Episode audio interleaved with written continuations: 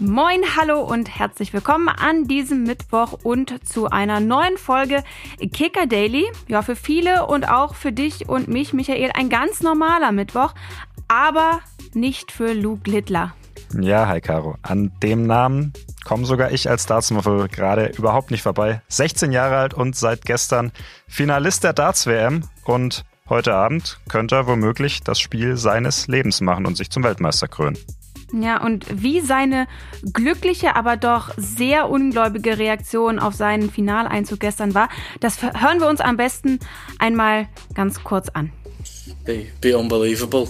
Like I've only I only set my goals to win win one game and come back after Christmas and I'm still here. It's just obviously I've got a lot of followers now. I've had a message off Luke Shaw for Manchester United, Rio Ferdinand, and I had a message off Gary Neville and Johnny Evans before my game against Barney, I think. So it's crazy. People who I've looked up to, and especially my, my club Manchester United, wishing me luck. Ja, Littler kann es nicht fassen. Eigentlich kam er, um nur ein Spiel zu spielen und um irgendwie auch nach Weihnachten noch dabei zu sein. Ja, und jetzt steht er im Finale und bekommt sogar Glückwünsche von seinen großen Idolen von Manchester United, wie beispielsweise Rio Ferdinand. Ja, und apropos Manchester United, da sind wir schon beim Thema. Von dort bahnt sich ja ein Transfer in die Bundesliga an, beziehungsweise eine mögliche Rückkehr steht bevor, nämlich die von Jaden Sancho zum BVB. Darüber sprechen wir gleich mit unserem Reporter Patrick Kleinmann im Trainingslager von Borussia Dortmund in Spanien. Vorher aber wie immer frisch die News des Tages für euch. Zwei weitere Bundesliga-Profis sind für den Afrika-Cup nominiert worden. Hoffenheims Diadier Samaseku und Leipzigs Amadou Haidara wurden in den Kader von Mali berufen und werden ihren Clubs damit im Ligabetrieb mindestens mal in den ersten beiden Spielen des Jahres fehlen. Während Samaseku in Hoffenheim nur Reservist ist, wiegt Haidaras Ausfall schon ein bisschen schwerer für RB, denn da war er zuletzt gesetzt in der Mittelfeldzentrale. Heute ist übrigens auch die Meldefrist für den endgültigen Kader beim Afrika Cup. Da müssen also alle Teilnehmer den endgültigen Kader abgeben. Dann steht also auch fest, wer mitfährt und wer nicht. Herbstmeister der zweiten Liga Holstein Kiel muss vorerst ohne Jan Fiete Arp auskommen. Arp hatte sich ja im Spiel gegen Hannover 96 verletzt. Jetzt stellt sich die Verletzung aber als schlimmer heraus als zuerst gedacht, denn es handelt sich um einen Sehnenanriss im Adduktorenbereich. Ja, und damit wird Arp mittel- bis langfristig fehlen, so Kiel heute. In zehn Spielen erzielte Arp bisher fünf Tore für Holstein Kiel. Thilo Kehrer will sich noch für einen Platz in Julian Nagelsmanns EM-Kader empfehlen.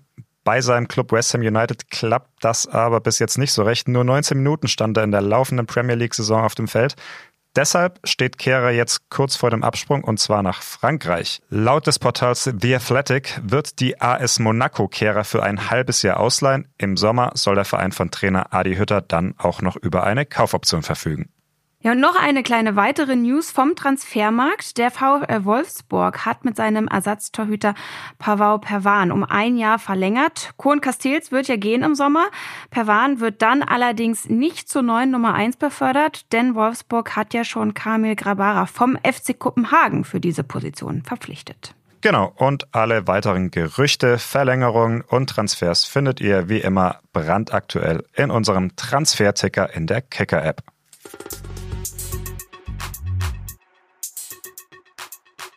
Wir kommen zum Thema des Tages und damit zu dem Mann, auf den wir hier aus unseren verregneten deutschen Wohnungen wahrscheinlich neidisch schauen. Unser BVB-Reporter Patrick Kleinmann sitzt an der spanischen Costa del Sol in Marbella, wo Borussia Dortmund heute sein Trainingslager aufschlägt.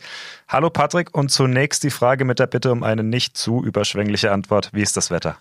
Äh, ja, dem Titel der Küste entsprechend ist ähm, tatsächlich relativ sonnig heute. Ich habe das Gefühl, immer wenn wir telefonieren, sitze ich in der Sonne. Man könnte meinen, äh, ich würde das immer tun, aber das äh, wirft ein sehr falsches Bild auf meinen Lebensentwurf. Das ist eher andersrum. Immer wenn ich in der Sonne sitze, werde ich euch angerufen und gestört dabei, ein bisschen Vitamin D zu sammeln für die restlichen Tage. Du bist ja schon seit gestern in Marbella. Der BVB-Tross, der kommt heute erst an. Gib uns doch mal einen kurzen Einblick. Äh, wie sind die Bedingungen? Was hat der BVB im Trainingslager vor? Worauf wirst du auch vielleicht besonders in den nächsten Tagen achten?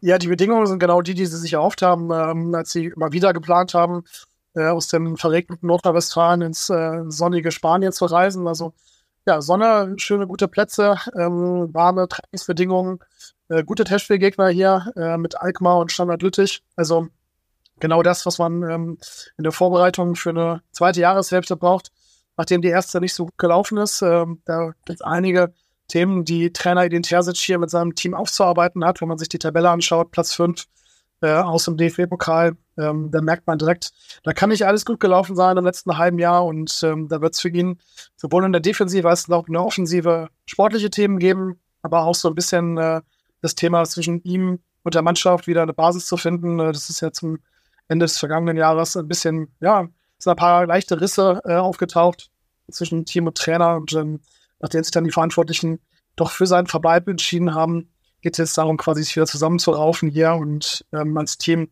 das äh, zweite Jahr, zweite Halbjahr anzugehen. Ja, eine andere Personalie, abgesehen von Erden Terzic, auf die sich jetzt immer mehr der Fokus richtet, ist Jaden Sancho. Wir wissen, Patrick, Transfers im Fußball, das ist immer ein Sekundengeschäft. Äh, deswegen kann sich auch in den nächsten Stunden, in den nächsten Minuten einiges tun. Ich schaue jetzt mal auf die Uhr. Stand 13.07 Uhr. Patrick, was ist aktuell dein Stand in Sachen Jaden Sancho Rückkehr zum BVB? Also wer erwartet hat, dass er heute Morgen so um halb zehn rum äh, mit der Mannschaft von Dortmund aus im Flieger in Richtung Spanien gestartet ist, der wurde erwartungsgemäß enttäuscht. Äh, natürlich saß er noch nicht da drin, nachdem ähm, das ja gestern Abend so wahnsinnig an Fahrt aufgenommen hat. Ähm, wann er dann nachreisen würde, ähm, das ist alles noch so ein bisschen offen gerade. Also es ist so, dass Jaden Sancho selber diesen Wechselrutsch nach Dortmund so ein Stück weit forciert hat und in Dortmund natürlich auch keiner als ähm, traurig war, dass ein Spieler seiner Güteklasse, die er ja dann hat, äh, wenn er, wenn er Vollbesitzer der Kräfte ist, ähm, zum BVB kommen möchte. Äh, die gemeinsame Zeit war sehr erfolgreich.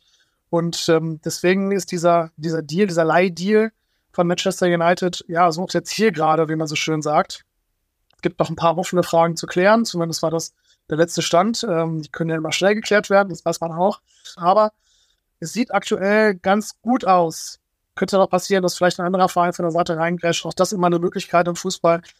Aber ja, Tendenz ist auf jeden Fall, Sancho kommt zurück nach Dortmund. Dann gehen wir doch jetzt einfach mal davon aus, Patrick, dass dieser Deal klappt für den BVB. Jetzt muss man aber sagen, Sancho hat seit Ende August kein Pflichtspiel mehr bestritten. Kann man bei so viel Rückstand, den er ja hat, von einer Soforthilfe sprechen oder was sind da die Erwartungen an ihn? Denn eine Soforthilfe dürfte er nicht sein. Ähm, ist natürlich alles ein bisschen unklar, in welchem, welchem Fitnesszustand ist er genau. Ähm, dass er nicht, nicht besonders mit Selbstbewusstsein gesegnet sein wird, das ist auch klar, glaube ich, nach dem äh, vergangenen halben Jahr bei Manchester. Das ist einfach so, es ist immer so ein bisschen schwierig einzuschätzen. Wie, wie schnell kann jemand einschlagen, der dann ähm, den Spielpraxis mangelt, das auf jeden Fall, der ähm, auch einfach ein bisschen Rückstand hat, der vielleicht auch äh, mental ähm, äh, sich erstmal wieder neu orientieren muss in seiner, in seiner neuen Heimat.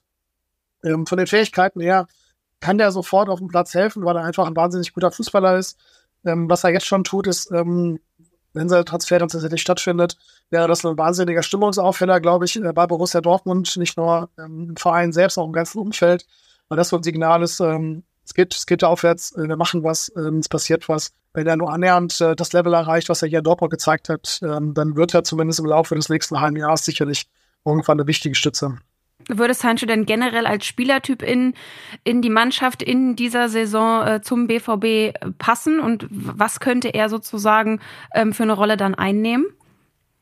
Ja, wenn man Prime Sancho nicht in seiner Mannschaft eingebaut bekommt, dann äh, hat man hat man ein Problem. Also ähm, der ist ja Flügelspieler, äh, bevorzugt links vorne und äh, mit seiner Art sowohl im Dribbling richtig stark zu sein, als auch ein Spieler, der guten Kombinationsschritt machen kann. Also äh, nicht nur nicht nur so One-Trick-Pony ist, sondern halt auch ähm, äh, Doppelpässe spielt, in den Strafraum zieht, torgefährlich selber einen Abschluss sucht, direkte Vorlagen gibt. Ähm, also den, den muss man einbauen können und der passt natürlich auch in dieses System. Dortmund hat in der Hinrunde eigentlich fast immer so eine Art 4-2-3-1 gespielt mit zwei Außenstürmern. Und ähm, wenn der einer der beiden wäre, ähm, dann ist das quasi eins zu eins die Aufgabe, die die bisher auch hatten. Also Bügel ähm, mit Bezug nach innen teilweise und Zornbefahrungsstrahlen gerne Vorlagen geben. Also nee, der, das, das halte ich für gar kein Problem, den taktisch einzubauen. Was würde denn diese Verpflichtung für Daniel Mahlen bedeuten? Wir erinnern uns, der ist ja damals als direkter Sancho-Ersatz äh, geholt worden, konnte aber nie so ganz in diese riesengroßen Fußstapfen treten, die er hinterlassen hat. Ähm, jetzt hat Transferexperte Fabrizio Romano schon getwittert, dass Mahlen möglicherweise im Winter auch gehen könnte. Was ist da dran? Ist das realistisch? Ähm, wie schätzt du diese ganze Personallage in diesem Doppelkonstrukt, nenne ich es jetzt mal ein? Ja, es ist schon so, dass Donny Malen in den letzten Monaten nicht immer total zufrieden war mit seiner Rolle. Ist ja sehr gut in die Saison gestartet. Hatte dann aber auch, ähm, ja, wie fast alle anderen Spieler im Kader, seine Tiefs, in denen er dann auch nicht mehr so gefährlich war. Hinten raus war es wieder ein bisschen besser. Aber ähm, er hat nicht die Spielzeit bekommen, die er sich, glaube ich, erwünscht hätte, hat aber auch nicht das gebracht, was sich wiederum der BVB von ihm erwünscht hat.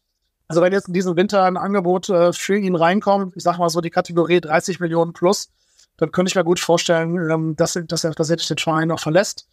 Ähm, muss man mal gucken, ob das da nicht vielleicht auch ein gewisses Risiko ist, weil wir haben ja gerade darüber gesprochen, inwiefern kann Support helfen, ähm, wenn man dann einen Spieler, der zumindest ähm, phasenweise seine Klasse nachgewiesen hat, abgibt und einen, von dem man noch nicht ganz genug einschätzen kann, was er dann wirklich zu leisten imstande ist, neu bekommt, dann ähm, ja, ist das Risiko natürlich immer da, dass man am Ende ohne einen Spieler dasteht, ähm, der dann die Position besetzen kann. Lass uns zum Abschluss noch kurz zwei andere Personalien anreißen. Die beiden neuen Co-Trainer, Sven Bender und Nuri Sahin. Einst die Doppel-6, mit der der BVB Meister wurde, jetzt die neue Doppelspitze hinter Terzic sozusagen. Patrick, als ich das letzte Woche gelesen habe, fand ich das ein bisschen überraschend. Wie ist so dein Gefühl in diesem neuen Trainerstab? Ja, überraschend war das allemal. Ähm, erstens, dass es da überhaupt eine Veränderung auf der Position gibt und zweitens, dass dann äh, zwei lang gediente Ex-Profis vom BVB zurückkehren, zumal beide ja schon in Amt und Würden waren. Nuri Sahin als, als Cheftrainer bei Talyaspor und Sven Bender äh, als Co-Trainer bei der DFB-Union. Also ja, das ist schon überraschend, aber ähm, es passt so ein bisschen in die Philosophie, die der BVB gerade zu fährt. Ne? So dieses, ähm, wir knüpfen ein bisschen an die Erfolge an, die wir in den letzten ja, so in den Zehnerjahren ähm, unter Jürgen Klopp hatten mit den entsprechenden Protagonisten, Nuri Sahin und Sven Bender damals ganz wichtige Spieler, äh, sowohl strategisch als auch so vom kämpferischen Input her, welche die den Verein so ein bisschen getragen haben, zusammen mit anderen. Und ähm, ich glaube, so diese, diese Tradition, diesen Impuls ähm, erhofft man sich auch jetzt wieder durch seine Rückkehr, durch, durch deren Rückkehr. Ja, ich bin sehr gespannt, was die, was die einbringen können, dann auf Sicht, aber ähm, grundsätzlich ähm, ist das ja eine sehr interessante Konstellation. Du. Du wirst das mit Sicherheit sehr genau beobachten, auch jetzt schon in Mabea. Wir sind gespannt auf deine weiteren Eindrücke, auf deine äh, Artikel und vielleicht hören wir uns ja auch nochmal hier im Podcast aus Mabea. Vielen Dank dir und bis bald. Jo, danke, bis bald. Tschüss.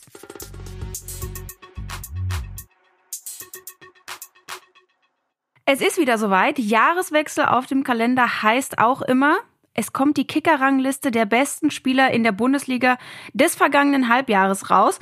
Und da stellt sich vor allem immer die große Frage, Michael, gibt es Weltklasse-Spieler in der Bundesliga? Ja, genau, denn letztes Jahr im Sommer war das nämlich gar nicht der Fall. Kein einziger Spieler in der Weltklasse eingestuft. Aber das hat sich jetzt geändert und das dürfen wir an dieser Stelle spoilern. Gleich fünf Spieler haben es dieses Jahr geschafft in die Weltklasse. Von 0 auf 5, also spricht für eine erhöhte Qualität in der Bundesliga, würde ich sagen, Caro. Mhm. Hast du einen Tipp, wer denn einer der fünf sein könnte vielleicht? Ja, also natürlich Harry Kane, würde ich jetzt mal sagen. Zum einen bringt er natürlich die Leistung mit seinen insgesamt schon 25 Toren in der Hinrunde. Aber bei 100 Millionen Euro, die die Bayern für ihn bezahlt haben, wäre eigentlich alles andere als Weltklasse auch ein kleiner Shopping-Fail, würde ich sagen. Shopping-Fail. Sehr schön, ja. Ist bestimmt nicht der allerabwegigste Tipp. Ähm, aber mal sehen. Ich könnte mir auch vorstellen, dass es nicht nur Spieler des FC Bayern geschafft haben in die Weltklasse. Vielleicht ja auch jemand von so einem Verein aus der Nähe von Köln. Schauen wir mal. Hm. Lassen wir uns überraschen, oder? Was könnte das für ein Verein sein? Naja, heute Abend um 20 Uhr kommt die Kicker-Rangliste der Torhüter schon mal online. Morgen dann die der Innenverteidiger. Genau, und alle anderen Positionen, die gibt es dann über die kommenden Tage häppchenweise verteilt, erst in unserem Heft und dann in der App. Schaut also vorbei und mhm. ganz wichtig bei der Rangliste, diskutiert mit. Genau. In unserer App könnt ihr nämlich sogar, wie immer, auch eure eigene Rangliste zusammenstellen. Finde ich immer sehr nett. Ähm, Caro, wir sind durch für heute, würde ich sagen. Morgen hört ihr hier Frederik und Janek an dieser Stelle. Bis die Tage. Bis bald. Kicker Daily ist eine Produktion des Kicker in Zusammenarbeit mit ACB Stories. Redaktionsschluss für diese Folge war heute 14 Uhr. Abonniert den Podcast, um keine neue Folge zu verpassen.